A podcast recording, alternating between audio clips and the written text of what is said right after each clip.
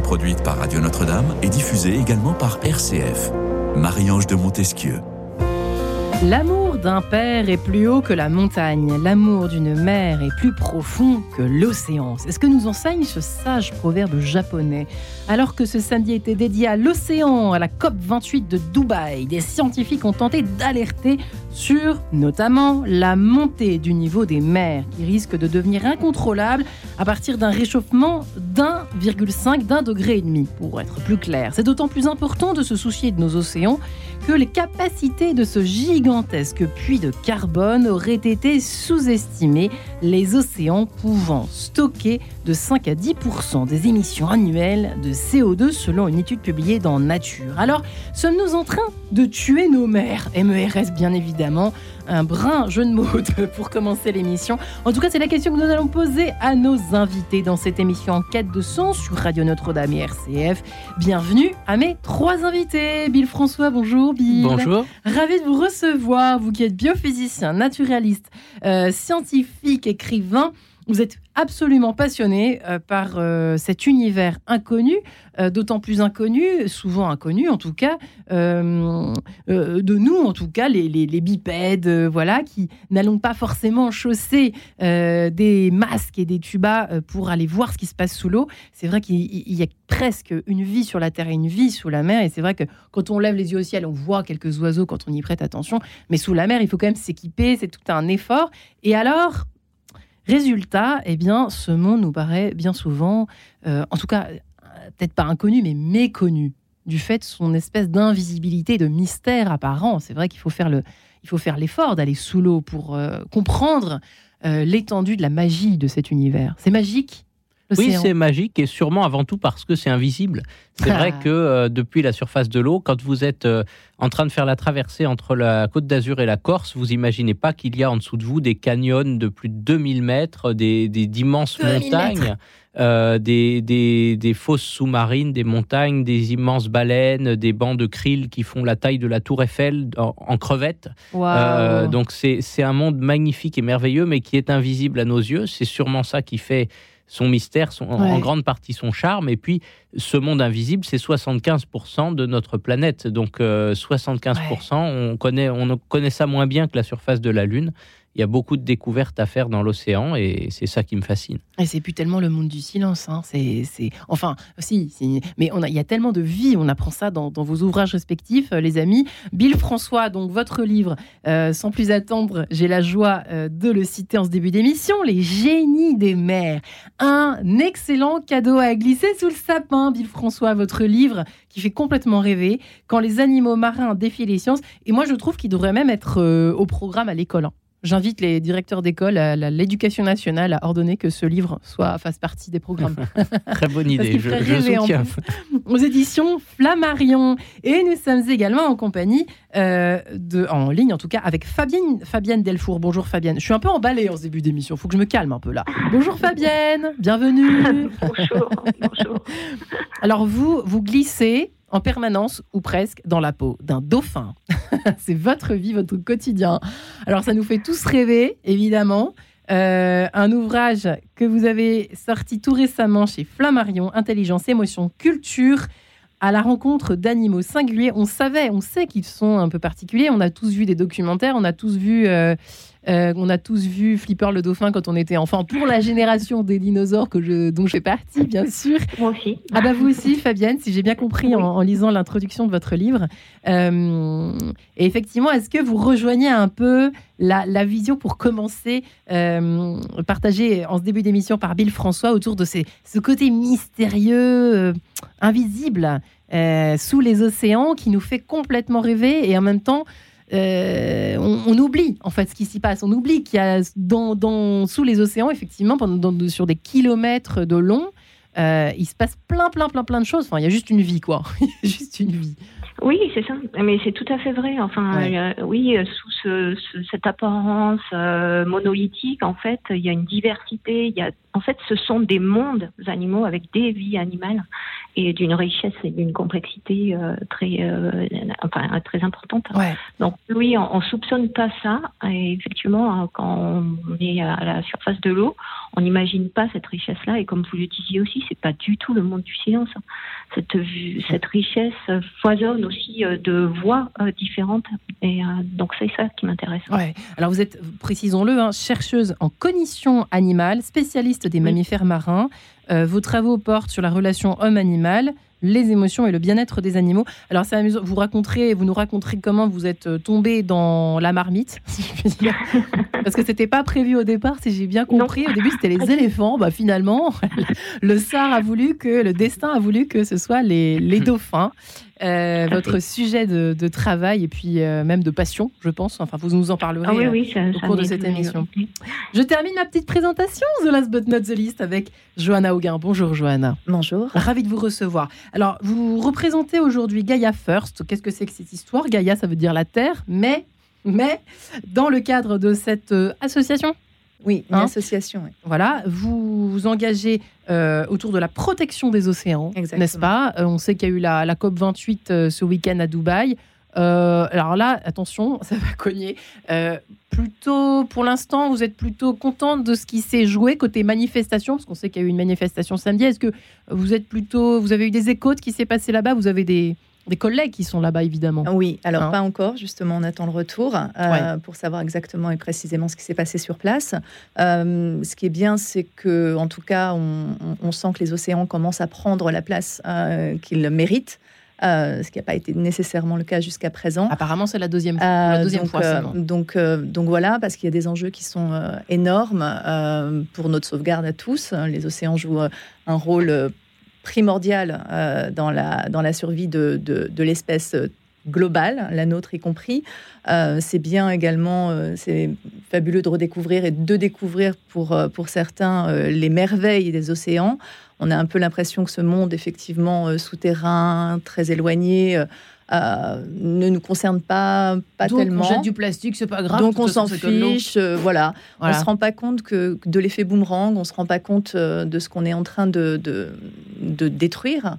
Et, et, donc voilà, enfin, enfin on, on, en parle. Et enfin, ça commence à être un peu au cœur des questions environnementales. alors non pas que l'une une priorité doit remplacer une autre. C'est vrai qu'on a beaucoup parlé des forêts jusqu'à présent. L'Amazonie était au cœur euh, des problématiques liées euh, euh, à l'environnement et c'est vrai que l'océan a toujours été un peu, un peu laissé pour compte. Et, je crois que les choses sont en train de changer, donc on, va être optimiste. Alors, vous étiez partenaire de, du film L'océan vu du cœur. Oui, hein, sorti, sorti en septembre. Voilà. Euh, donc quelques planches peuvent être euh, visibles dans cet ouvrage. Je ne sais pas si on peut se le procurer, mais aux oui, éditions oui, du Seuil, aux éditions du Seuil.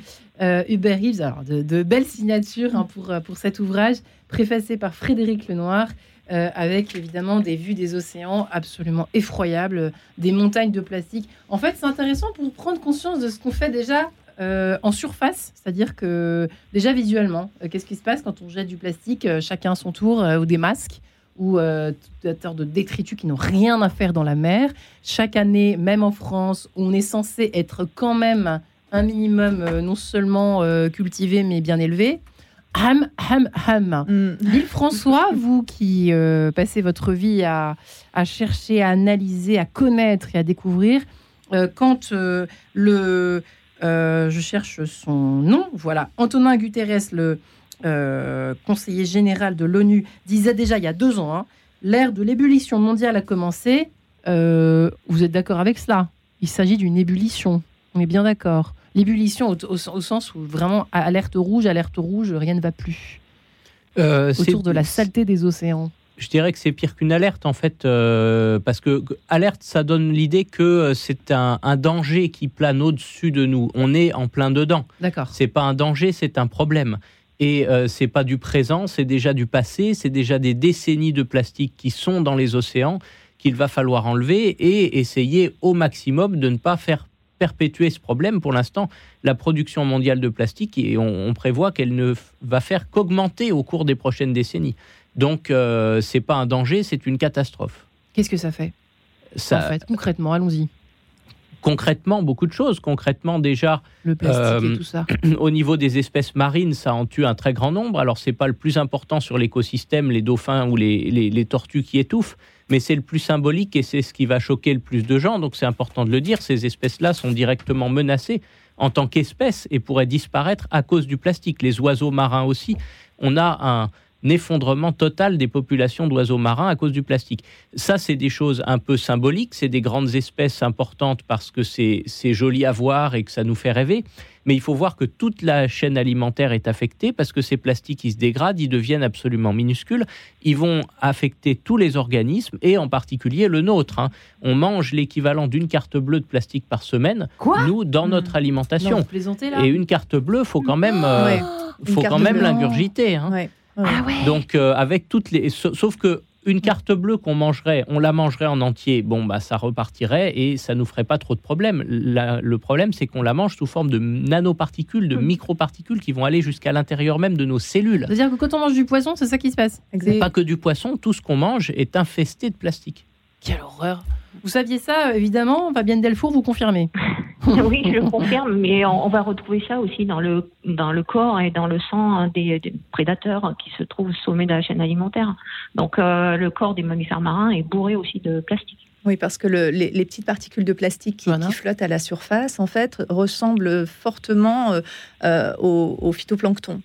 Euh, non, pas, uniquement en fait. Mais, oui, oui, euh, pas, uniquement, mais en fait, en tout cas, c'est ingéré, euh, ça, ça, rentre dans la chaîne alimentaire dès le début et effectivement, ça, ça, ça, infeste toute la chaîne alimentaire et les plastiques également, dû à leur flottabilité leur durabilité également dans le temps, transportent également tout un tas de pathogènes et, et et voilà, donc euh, c'est vrai que c'est vrai qu'on focalise pas mal sur la, gestion des déchets. Il faut effectivement euh, travailler en amont pour qu'il y ait moins de plastique qui se déverse dans les océans. Euh, mais mais c'est vrai qu'il y en a énormément, énormément en ce moment, qui flottent depuis des années, qui se dégradent, qui intègrent la chaîne alimentaire. Parce qu'en fait, alors moi je suis nulle, il faut tout m'expliquer. Donc en fait, le plastique ne se dégrade pas. Ou alors met des centaines de enfin, met des, décennies entières à se décomposer, c'est ça Exactement. ce qui se passe mmh. François, on est d'accord le, le, hein, plastique bah oui, oui, le plastique qu'on produit aujourd'hui, les archéologues du futur le retrouveront dans, dans 4000 ans, s'il existe encore des archéologues. Ah hein. euh, c'est ça. Enfin, et le problème, c'est qu'il se dégrade un peu. Et il se dégrade juste euh, ce qu'il faut pour en mettre à peu près partout, dans, à toutes les échelles, des, des, de la nanoparticule jusqu'aux gros objets. Quoi. 80, 85% des déchets euh, en mer sont euh, des déchets plastiques. Donc en fait, c'est absolument gigantesque. Et c'est vrai que euh, il y a donc effectivement il y a les déchets plastiques qui arrivent. Euh, donc là, qu'on jette sur la plage. Voilà, ça. Euh, qui reviennent en plus. Et en plus, qui reviennent. reviennent. et puis il y a les, marées. Voilà, Et il y a également des gros déchets plastiques. Donc ça, c'est les filets de pêche fantômes qu'on appelle, qui sont absolument. Donc là, je donnais un chiffre. Je crois qu'il y a à peu près 640 000 tonnes de filets de pêche par an qui sont perdus euh, et qui euh, flottent euh, comme ça, et donc qui constituent des amas qui emprisonnent également des espèces, qui et qui, pareil, à un moment donné, sont voués à, se dégrader ou à couler. Ou, et, c'est vrai que le, projet de, Gaia First, c'est de, construire des, navires, en fait, qui seront propulsés à l'hydrogène et, l'hydrogène fabriqué à bord même des, navires, transformé euh, à partir des plastiques récupérés euh, en mer ou bien dans le cadre de politiques de, gestion de déchets de, territoires isolés. Donc, euh, donc c'est en tout cas, pour nous, c'est quelque chose d'important. Il faut effectivement traiter à la source, mais il faut aussi s'occuper de ce qui est en train,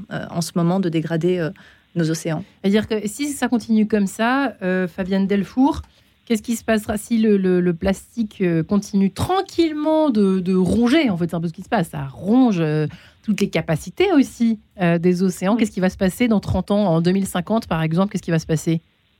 Ben, Ce qu'il faut bien comprendre, que c'est une pollution qui se rajoute aux autres. Donc, et ça atteint aussi des systèmes vivants qui sont de plus en plus sensibles et malades. Donc, euh, si je parle des mammifères marins, ce sont des animaux qui voient leurs ressources alimentaires diminuer, qui vivent hmm. dans des milieux hyper pollués. Donc, euh, vivre en plus avec euh, cette constance du plastique omniprésent, ça fait que fragiliser bah, des écosystèmes et des populations animales.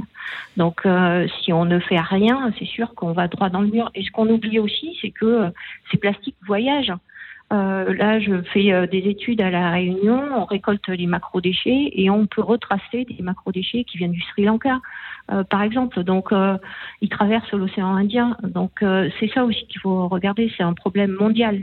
donc, il faut aussi réfléchir à cette échelle-là, à l'échelle mondiale. Hum. L'eau qui est une anomalie, Bill François.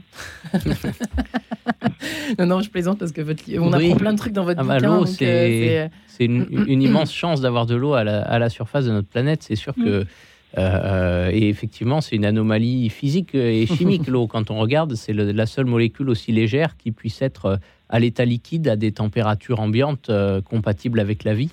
Donc c'est assez merveilleux, c'est un miracle. C'est vrai qu'il y, a plein de miracles qui sont énoncés avec beaucoup d'humilité et d'humour dans votre livre. Vous dites la partie 1 concerne la nage. Alors vous commencez par la chanson que je. Alors là, je me suis dit, mais pourquoi? Ah, mais c'est la chanson que, chante, que chante ma fille toutes les semaines. les petits poissons dans l'eau. Enfin, moi, je vais arrêter de me ridiculiser. Et puis là, tout à coup, boum, équation. Des petits mouvements au grand voyage. Alors, P, DV sur DT, enfin bref, formule aux airs cabalistiques. L'équation de Navier-Stokes, c'est comme ça que ça se dit, qui permet de calculer comment l'eau se met en mouvement sous l'effet des forces qu'on y applique. Seul hic, personne n'a jamais réussi à la résoudre oui, c'est ça qui est dingue. Hein. Il, y a, encore plein de mystères dans la science, y compris la science de tous les jours. Et donc, quand vous vous servez un verre d'eau, personne ne sait calculer comment l'eau coule exactement. Même l'eau du robinet. Euh, l'eau, en général, et même les fluides, hein, l'air, l'eau, l'huile, euh, tous les fluides, c'est la, mécanique des fluides, c'est encore plein de mystères. Et l'équation qui est à la base de tout ça, on ne sait pas la résoudre. On sait résoudre la mécanique des solides, comment euh, les, planètes tournent les unes autour des autres, ça on sait le calculer exactement. Euh, les, fluides, on ne sait pas. Donc euh, on a des techniques d'approximation qui sont très efficaces. Mais le, fondement mathématique, d'ailleurs, il y a un million de dollars pour celui ou celle qui arrivera à résoudre cette équation. oui, oui, c'est vrai. c'est pas, moi, c'est pas moi qui les offre. Hein. c'est un, institut américain. Et... Vous allez les gagner surtout, François. C'est vous qui allez gagner. Il faudrait que je vende beaucoup de livres. que Fabienne, mais...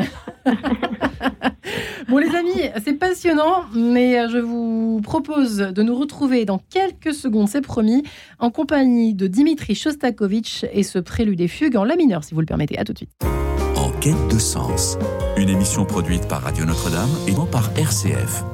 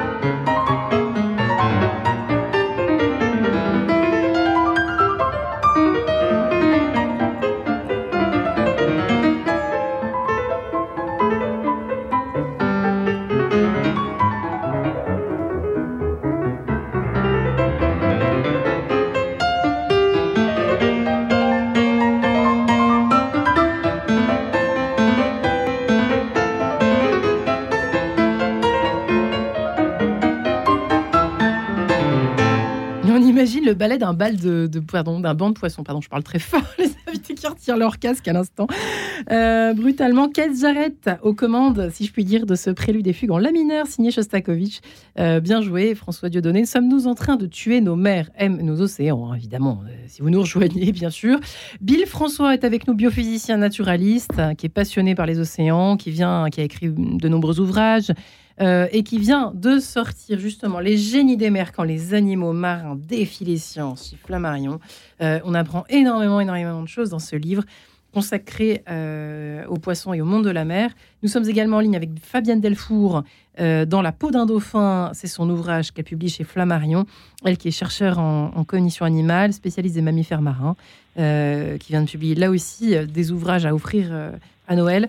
Et puis enfin, Johanna Auguin, pour Gaia First, qui protège, enfin en tout cas qui, s'intéresse euh, de près à tout ce qui est protection de la planète et euh, à la protection des océans en particulier. Donc euh, on peut dire qu'il y a trois axes principaux hein, chez Gaia. chère Johanna, sensibiliser évidemment sur la pollution plastique dont on parlait juste avant de se séparer il quelques instants. c'est quand même une véritable tragédie qui n'est pas près de s'arrêter. Les gens s'en fichent en fait. Ils jettent, ils jettent, ils jettent, sauf que les poissons s'en servent comme radeaux. Ce sont des vaisseaux, vous disiez, c'est véritable. Bah, c'est-à-dire que, effectivement, ce que je disais, contrairement, euh, contrairement à l'ère avant les plastiques, le, moyen qu'avaient euh, certaines espèces de voyager, c'était peut-être des rondins de bois, des bouts de bois, etc. des choses qui n'allaient pas voyager tellement loin parce qu'à un moment donné, ça se, ça se dégrade. Donc le périmètre euh, était limité. Mais c'est vrai que les espèces, euh, certaines espèces adorent s'accrocher au plastique, à quelque chose. Donc s'agglutinent assez, assez rapidement autour des plastiques. Et, Chouette un radeau. exactement. Le voyage, sauf que c'est là, pour le coup, c'est un, vaisseau qui peut, qui peut aller très loin et très longtemps parce que ça met un temps, euh, un temps fou à se et dégrader. Et c'est aussi ce qui explique, alors je demanderai à Bill François après, mais oula, qu'est-ce que je fabrique euh, des, des arrivées des, arrivées d'espèces, euh, ce qu'on appelle les espèces invasives. Ils n'ont rien à faire là, quoi oui, alors, par exemple, ou invasives, ou des méduses. Ou des espèces invasives, on en a qui arrivent par plein de choses. En fait, dans l'océan, il n'y a pas vraiment de frontières, mais il y a des bassins océaniques qui sont. Parce que tous les océans sont reliés. Hein. Mais il y en a, il faut quand même passer des caps dans des zones très froides. Euh, donc certaines espèces ne pourront pas passer d'un bassin à l'autre. D'accord. Mais euh, l'être humain va en faire passer, par exemple, avec des ballasts de bateaux. Euh, où on va remplir de l'eau dans un bassin océanique, on va traverser le canal de Suez ou de Panama et on va rejeter l'eau de, l'autre côté. C'est comme ça que les rascasses volantes, par exemple, qui ne volent pas, hein, mais qui sont des, des rascasses avec des longues épines euh, très toxiques sont en train d'envahir ah toute la Méditerranée et tout l'océan euh, Atlantique côté euh, Caraïbes. c'est un vrai problème. Et effectivement, le, le, radeau en plastique peut aussi jouer ce rôle. Par exemple, pour des insectes de mer, alors il y a très peu d'insectes qui vivent dans la mer, mais il y a une espèce qu'on appelle les halobates. C'est un peu comme des punaises d'eau. Ça vit sur la surface des océans. En fait, ils, sautillent sur la surface de l'eau, comme sur un trampoline. Et eh ben, ils pondent leurs œufs sur les, sur les débris. Donc autrefois, ils pondaient leurs œufs sur des plumes ou sur des, des bouts de bois et ça n'allait pas bien loin. Mais maintenant qu'ils pondent leurs œufs sur du plastique, ils sont en train de, pulluler dans tout l'océan. Donc l'océan est en train d'être envahi d'insectes à cause du plastique. et, donc d'animaux toxiques, vous l'avez dit Non, non, c'est des insectes, mais qui ne sont pas toxiques. Ceux-là. Le problème, ils, sont, mais, mais toujours quand une espèce euh, pullule euh, à un endroit où ça ne devrait pas, ça déséquilibre les, équilibres naturels. Donc c'est même si l'espèce n'est pas forcément toxique ou dangereuse pour l'homme, elle peut euh, détruire tout un écosystème. Hmm. Mais on, le disait, alors Fabienne Delfour, euh, la capacité des, poissons et peut-être des, dauphins en particulier, on va quand même parler des dauphins dans cette émission, et pas seulement, c'est quand même l'adaptation. alors vous, c'est vrai qu'on peut parler maintenant de votre fascination dès le départ pour les dauphins. Euh, qui bravent les courants, euh, qui ont une capacité euh, très détendue, l'air de l'air de pas y toucher, de, de, faire des kilomètres, de se mouvoir dans les dans les courants très très très forts des océans. et même eux ne peuvent pas résister au plastique non plus. Bah, non, parce que bon, chez les cétacés, il y a des espèces euh, migratrices, donc voilà, qui vont euh, quitter certains lieux pour en rejoindre, rejoindre d'autres. Et puis il y a des espèces qu'on appelle inféodées à un site particulier. Et euh, ces espèces-là, ces populations, euh, sont soumises à des pressions de plus en plus fortes. Elles ne pouvant pas aller ailleurs, elles doivent vivre dans ces euh, conditions écologiques de plus en plus dégradées. Hmm. Et soit elles font face et s'adaptent, ou alors elles disparaissent. Et euh, donc on a de nouvelles stratégies qui peuvent être mises en place, et notamment, vous parliez des, des, filets de pêche. On a de plus en plus de mammifères marins qui ont compris qu'ils pouvaient disposer de proie et vont se servir dans les filets de pêche. Ça peut bien sûr causer leur mort, mais on voit des femelles qui apprennent à leurs petits ces nouvelles techniques de, pêche qui sont potentiellement ah très dangereuses. Donc voilà, on oublie que les animaux aussi apprennent hum. des comportements des hommes. Et donc voilà, oui, ça peut, ça, peut leur être fatal, oui, bien sûr. et les, les, les dauphins sont en. Sont, alors, le plastique les étouffe Parce que euh, Bill François, peut-être vous pourriez nous dire, vous, euh, il y a des, espèces qui, vous me disiez, qui se, qui se nourrissent de plastique, mais à la limite, qui, pour qui c'est moins nocif que d'autres. Comment ça se passe exactement, la consommation du plastique? Ça en tue certaines? Non, bah, c'est jamais bon. Hein. Non, c'est jamais bon. non, je suis pas en train de convaincre les auditeurs en disant Attendez, non, mais on va s'arranger quand ah. même. Une petite bouteille de coca par là. Bon, allez, c'est pas grave. Non, non, non, non, non. C'est pas du tout ce que je suis en train de dire, Bill François.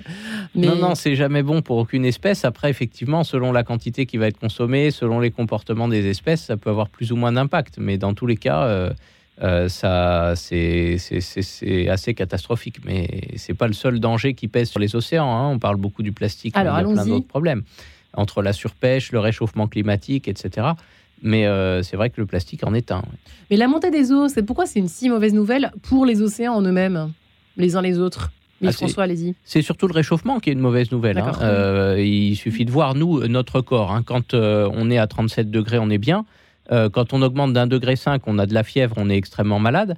Et euh, si on est à, plus 4 degrés, comme c'est prévu que, qu'on est au minimum euh, à cause du réchauffement climatique, hein, plus 4 degrés, on est tous morts.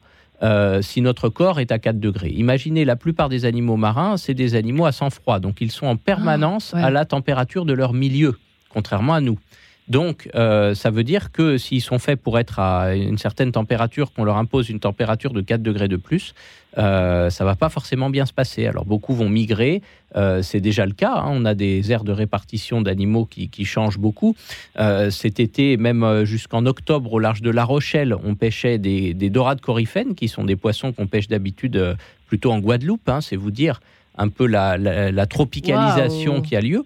Donc pour le poisson de, du sud qui va monter vers le nord, c'est plutôt une bonne nouvelle d'étendre son aire de répartition. Mais pour celui qui était déjà au maximum au nord, il n'aura plus nulle part où aller. Donc il y a plein d'espèces qui vont euh, disparaître à cause de ça. Euh, des écosystèmes entiers complètement bouleversés. En plus, l'eau devient de plus en plus acide parce que le CO2, quand on le dissout dans l'eau, c'est un acide. Donc ça attaque euh, les, coquilles de certains, certains animaux qui sont les, et certaines plantes qui sont les plus importants dans le plancton. Hein. Vraiment, la base de toute la chaîne alimentaire commence à être attaquée chimiquement par l'eau de mer. Euh, donc, c'est des déséquilibres euh, qu'on peut même pas prévoir, tellement ça, va être, euh, et, tellement c'est déjà immense. Ouais. Alors, les, fameux 20%, enfin les 5 à 10% des émissions stockées par les océans, ça risque de pas être aussi de bonne qualité. c'est ça, si effectivement les, la mer se réchauffe, on est d'accord? Oui, en plus, voilà, l'océan stocke beaucoup de, carbone. Mais si la mer se réchauffe, il va en stocker beaucoup moins, et donc ça fait ça, fait ça encore en moins euh, qu'on peut, euh, qu'on peut stocker. Mm. Donc euh, oui, c'est un, dans, les enjeux, il y, en a évidemment plein. Vous avez raison, Bill François, il faut qu'on avance quand même pour qu'on prenne de quoi il retourne.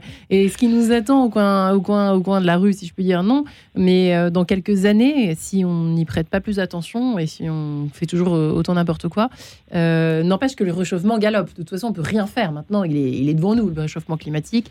Qu'est-ce qu'il y a d'autre comme effectivement comme gros enjeux euh, qui vous soucie particulièrement euh, chez Gaia First On parlait de la, effectivement de la, surpêche euh, qui, détruit, qui détruit tout parce que c'est on racle partout dans le monde. Bah, c'est quand même surtout les Japonais, bah, tout le monde. Non, oui, parce que même même nous, hein, on y va, on y va, on y va gaiement en fait. Mm avec les chaluts qui raclent les fonds en fait sans aucune distinction euh, de, ce qu'ils vont euh, finalement pêcher. Donc c'est pas c'est pas de la pêche artisanale du tout. Au contraire, euh, on y va, on racle, on racle et on détruit en fait les fonds marins. Donc c'est c'est assez catastrophique. quand on parlait de, du, plancton, je sais plus si on, l'a dit, mais mais quand on voit que ça représente 95% de la biomasse et que c'est finalement la, ça produit 50% de, l'oxygène qu'on respire. Donc les enjeux sont quand même euh, absolument euh, démentiels. C'est quatre fois plus que l'Amazonie. Donc, donc ces petits, ces petits micro-organismes-là qui n'ont l'air de rien, qui sont en train de s'asphyxier, qui ne peuvent plus faire leur travail, de, qui peuvent plus rien réguler, euh, je pense que c'est pour nous, en tout cas, un souci majeur. Il y en a tellement qu'on ne pourra, plus respirer. on pourra plus respirer, plus, François, si on continue comme ça ou pas, très clairement. Ça va être. Euh, c'est évidemment de l'oxygène, il y en aura toujours sur notre planète, mais euh, le, problème, c'est qu'il y a voilà, le, le, taux de CO2 sera tel que la, température risque de continuer à, augmenter terriblement. ce sera malsain, enfin, ce sera pas agréable. Bah, c'est déjà hein, la pollution de l'air, c'est une des premières causes de mortalité mondiale aujourd'hui, donc. Euh, d'avoir un air malsain, malheureusement, surtout dans les grandes villes, euh, c'est déjà le cas. Mais ce qui est important de toujours se rappeler sur ces questions de réchauffement climatique, c'est que certes, le réchauffement, il est déjà euh, bien commencé, on est déjà à plus, plus de plus 1 degré aujourd'hui, mais chaque dixième de degré va compter. Et euh, à partir de quand on va réussir à, s'arrêter? Si on s'arrête à 4 degrés, si on s'arrête à 3 degrés 5, il y a un monde entre les deux, au niveau de, la biodiversité que ça va réussir à sauver, au niveau de l'habitabilité de la planète. C'est des millions de réfugiés, c'est des millions de victimes, de morts qu'on va éviter par quelques dixièmes de degrés, quelques centièmes de degrés. ça, c'est maîtrisable. Plus on va aller vite pour réussir cette transition, pour éviter... Euh, d'augmenter encore plus ce réchauffement, plus on va réussir à en limiter, euh, à limiter la casse, plus ça va avoir des conséquences majeures. Donc, euh, certes, le réchauffement, il est déjà enclenché et c'est pas euh, c'est pas demain que ça va se refroidir, hein, mais plus on va réussir à gratter des dixièmes, voire des centièmes de degrés de ce réchauffement, à éviter que ça soit trop important, plus euh, la planète va gagner en habitabilité et plus on va sauver énormément de choses. Mmh. Euh, Fabienne Delfour, euh, vous partagez évidemment ce point de vue, j'imagine, sur les urgences autour de, toutes ces, mesures à adopter, que ce soit collectif, individuel, finalement, c'est ça qu'il faut arriver à comprendre. Oui, ça, ça m'a l'air bien lent, mais bon. Mais je pense que voilà, on est tous d'accord pour dire qu'il faut avoir une attention particulière dirigée vers les océans. C'est vrai que nous, animaux terrestres, on a, on a une accessibilité au monde terrestre euh, qui nous est là présent euh, visuellement et accessible beaucoup plus facilement que les océans. Or, euh, ils jouent une part majeure dans notre survie et dans la survie de notre belle planète. Donc, plus attentif à ce qui se passe euh, sous la surface de l'eau. Mm. C'est vraiment un enjeu euh, majeur aujourd'hui et pour demain. Ouais. Euh, oui, Johanna. Énormément de, personnes dans le monde dépendent vraiment de, la, de la pêche, en vivent. Euh, donc il y a toutes les, toutes les populations, euh, toutes les, du, des littoraux euh, du monde entier. c'est des économies aussi locales, c'est du tourisme. Mais on ne peut pas leur en vouloir. et, non, bien sûr que non. non. eux hmm. subissent, vont subir. Et l'effet, l'effet peut être absolument dramatique pour énormément aussi. on parle de surpêche, mais il y a, il y a aussi la pêche artisanale qui peut du coup en souffrir parce que si la qualité de l'eau et donc du fruit de, de leur pêche est dégradée, euh, alors déjà, il y, a un, effet immédiat sur euh, les économies euh, que ce soit, donc je parlais de la pêche, mais également touristique, puisque des, plages, des paysages sont complètement dévastés par des plastiques qui arrivent, des déchets qui arrivent de partout. ça coûte des sommes phénoménales en fait aux, villes qui en ont les moyens et qui peuvent du coup avant les périodes touristiques etc tout nettoyer donc c'est des, des, coûts assez, assez phénoménaux et, euh, et puis je pense qu'il peut y avoir à terme un, vrai problème de santé publique, puisque si euh, toute la chaîne alimentaire est dégradée, il va se passer quoi euh, dans, les années à venir? C'est-à-dire que là, déjà, une carte, une carte bancaire, ça, me une carte bancaire, par semaine. en plus, on, oh, est d'accord que, que le, le, plastique peut pas être euh, on peut pas l'évacuer en fait. Une fois qu'il est, euh, une fois qu'il est dans l'organisme, il est dans leur, il, y reste en fait. Euh, c'est pas saleté le plastique, hein. C'est donc donc voilà. Donc mm. là, imaginons donc toute la chaîne alimentaire qui est déjà littéralement infestée de, de, plastique, de microplastique. Euh, ça va poser, je pense, à terme euh, des soucis, euh, des soucis mm. terribles en termes de santé publique de manière globale. Hein. C'est pas là, c'est vraiment ça va être un problème. La montée des eaux, les amis. Alors, Bill François, la montée des eaux, est-ce que en soi, donc c'est un effet, on est d'accord. L'impact, c'est le grignotage des côtes, et ça, c'est dramatique évidemment. Oui, pour certains pays comme les Pays-Bas, ça peut être vraiment un drame. Pour des zones inondables comme New York. Hein. c'est vraiment un enjeu. Là, ils sont en train d'investir des milliards et des milliards à New York pour essayer de construire des digues. pour, pour éviter un maximum de revivre ce qu'ils ont vécu dans l'ouragan Sandy il y a quelques années. Là. Euh, donc cette, euh, cette, montée des eaux due à la, la, fonte des glaces, mais aussi la dilatation de l'eau à cause de la, de la chaleur. Euh, on la dilatation hein, de l'eau à cause de la chaleur. Oui, comme beaucoup de beaucoup de matériaux, l'eau se dilate quand elle est plus chaude, en fait, mm. simplement. Et en fait, ça peut, ça peut représenter à peu près 80 cm. Donc voilà, euh, il suffit de regarder sur la moindre côte euh, combien ça fait 80 cm de plus, et c'est quand même pas mal, oui. C'est pas mal, hein, ouais. Mm. En tout cas, euh, ça a de quoi inquiéter les riverains déjà. Bah, surtout dans des, dans des populations très vulnérables, parce que New York, ils ont les moyens, ils vont construire des digues. Hein. On ne se fait pas d'illusions que les pays riches s'en sortiront. mais quand c'est le Bangladesh, hein, ce ne sera pas la même histoire. on est bien d'accord. En, chiffres, c'est 600 millions de personnes qui vivent à moins de 10 mètres au-dessus du niveau de la mer. Donc ça, peut être, donc ça fait déjà 600 millions de réfugiés. Et voilà. Eh ben, on va rester sur ce chiffre. Bonne nouvelle ce lundi. la plus belle des mers, toujours si bien chantée par Yves Montand. On se retrouve après. En quête de sens. Une émission produite par Radio Notre-Dame et diffusée également par RCF. La plus belle des mers est celle où l'on n'est pas encore allé. Le plus beau des enfants n'a pas encore grandi. Les plus beaux jours, les plus beaux de nos jours, on ne les a pas encore vécus. Et ce que moi je voudrais te dire de plus beau, je ne l'ai pas encore dit la plus belle des mers est celle où l'on n'est pas encore allé. Le plus beau des enfants n'a pas encore grandi. Les plus beaux jours, les plus beaux de nos jours ne les a pas encore vécus. Et ce que moi je voudrais te dire de plus beau, je ne l'ai pas encore dit.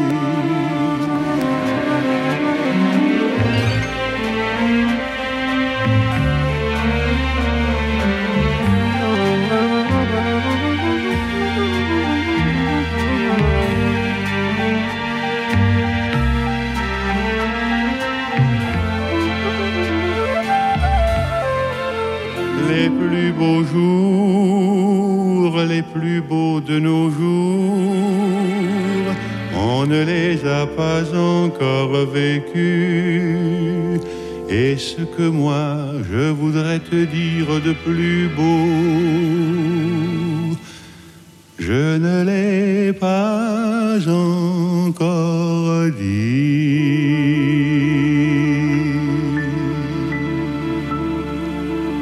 Voilà, il monte en la plus belle des mers. C'est peut-être par justement, vous avez raison, tout à fait. Merci Johanna Auguin de préciser que c'est par l'évocation du merveilleux que nous arrivons peut-être à euh, alerter, sensibiliser les masses, les individus, euh, les personnes qui peuplent la Terre, au fond, hein, qui l'esquintent, évidemment, de jour en jour, d'année en année, de décennie euh, en décennie et de siècle en siècle. Voilà.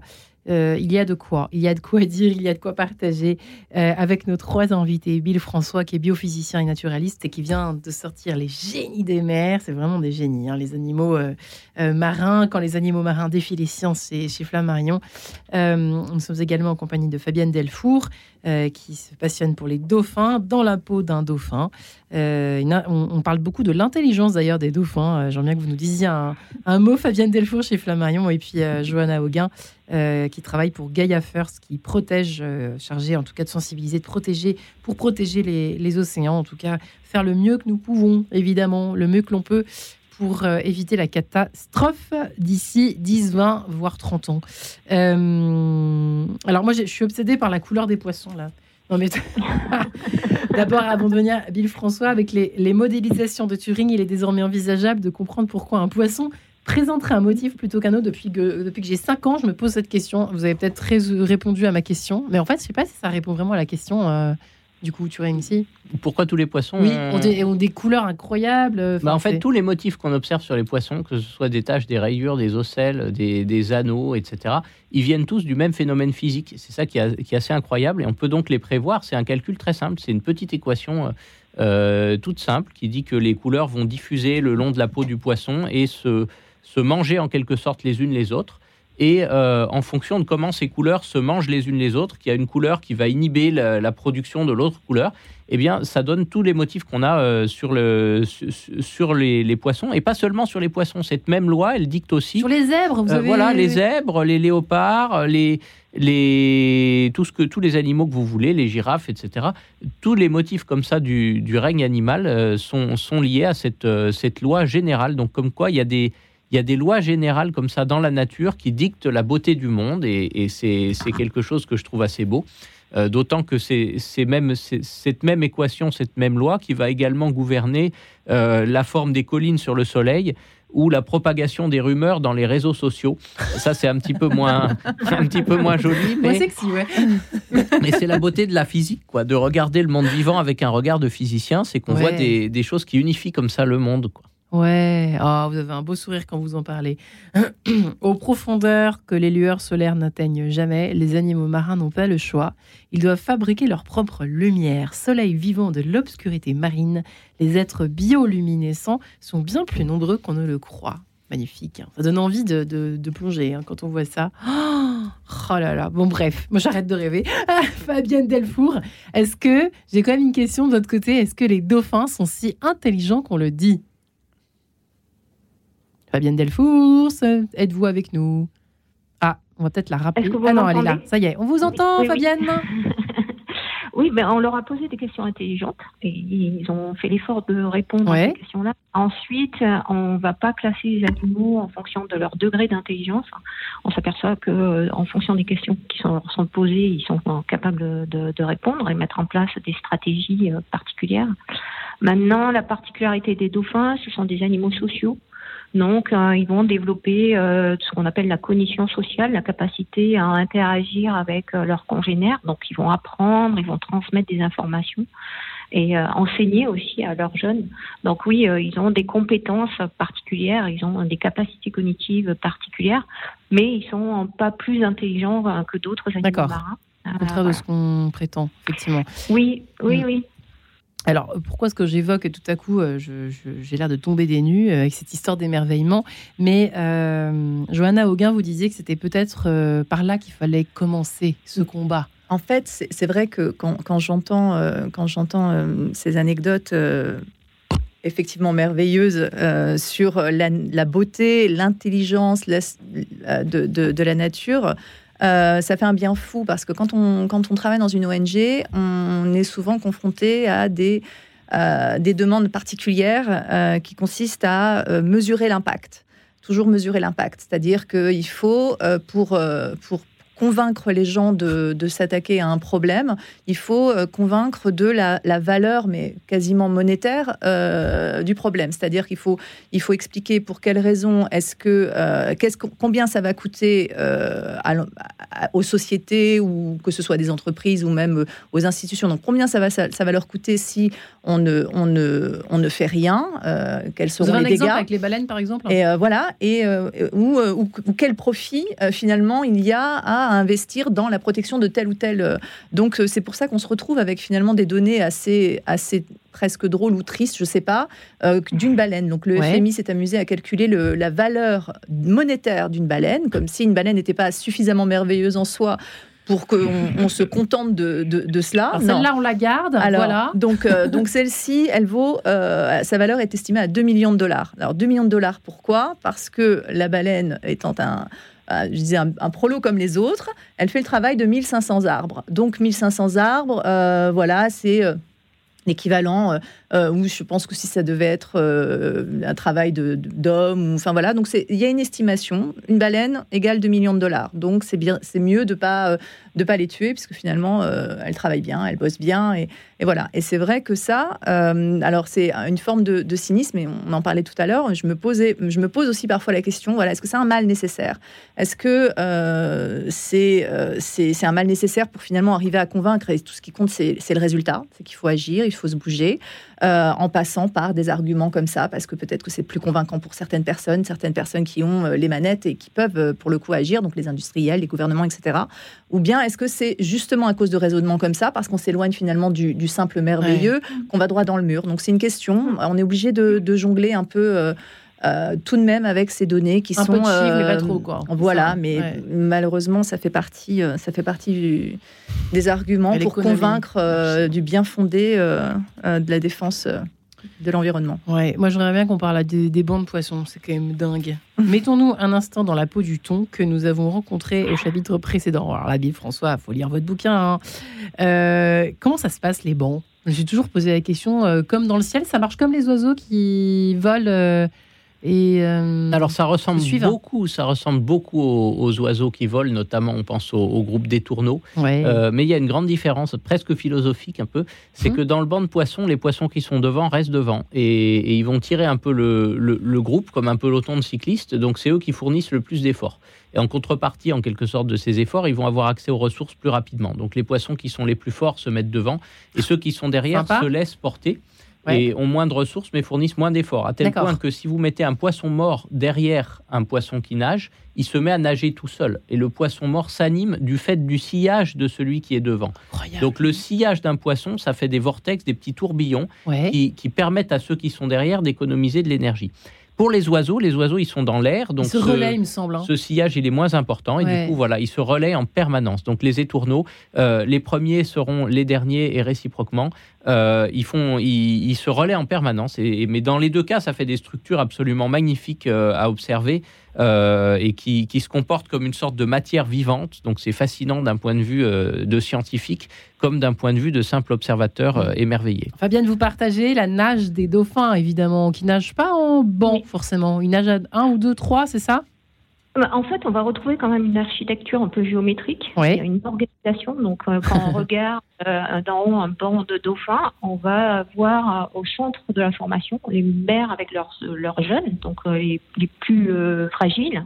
Et puis, en s'éloignant, au fur et à mesure, on va trouver des adolescents Ensuite, on trouve des adultes et vraiment à la périphérie, périphérie, on va retrouver euh, les grands mâles adultes.